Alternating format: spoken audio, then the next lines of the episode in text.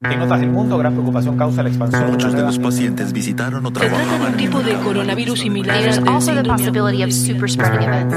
Bienvenidos a Coronavirus, lo que tienes que saber, la versión podcast del newsletter de cada tarde de La Tercera, una producción de Crónica Estéreo.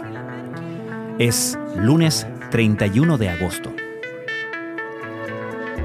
En agosto, poco más del 50% de la región metropolitana pasó a fase 2 de transición, mientras que las comunas de Las Condes, Providencia, Vitacura, Ñuñoa y San José de Maipo serán las primeras en Santiago que pasarán a fase 3 o etapa de preparación a partir de este miércoles. Si bien durante el último mes algunas de las zonas desconfinadas experimentaron un repunte de contagios de COVID-19, las autoridades han dicho que todo está bajo control. Mientras unas comunas avanzan y otras retroceden o permanecen en fase 1 de confinamiento, a partir del miércoles habrá 52 comunas en cuarentena, 8,2 millones de personas, y 29 comunas en transición, 4,2 millones de habitantes, mientras que 209 comunas estarán en preparación, lo que comprende a 5,6 millones de personas, y 55 comunas en apertura inicial, lo que equivale a 1,5 millones de habitantes a nivel nacional. En el balance del mes de agosto, el MinSal contabilizó 56.059 casos de coronavirus, incluidos los 1.753 nuevos contagiados informados en las últimas 24 horas. Julio, en cambio, cerró con 355.667 casos totales. El total de agosto representó un 13,62% de los 411.726 contagios que se han registrado en los últimos 182 días de pandemia en el país.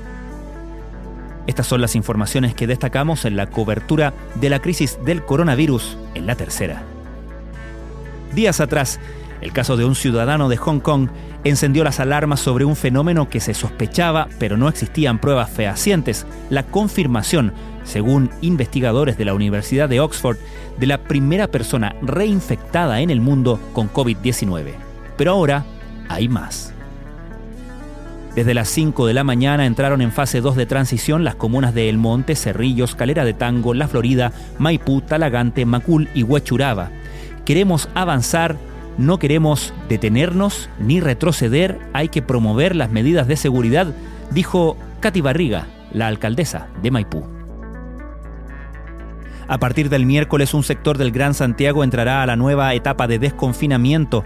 El Ministerio de Salud anunció el domingo que las comunas de Providencia, Ñuñoa, Las Condes y Vitacura pasarán a la fase de preparación, el paso 3 del plan paso a paso.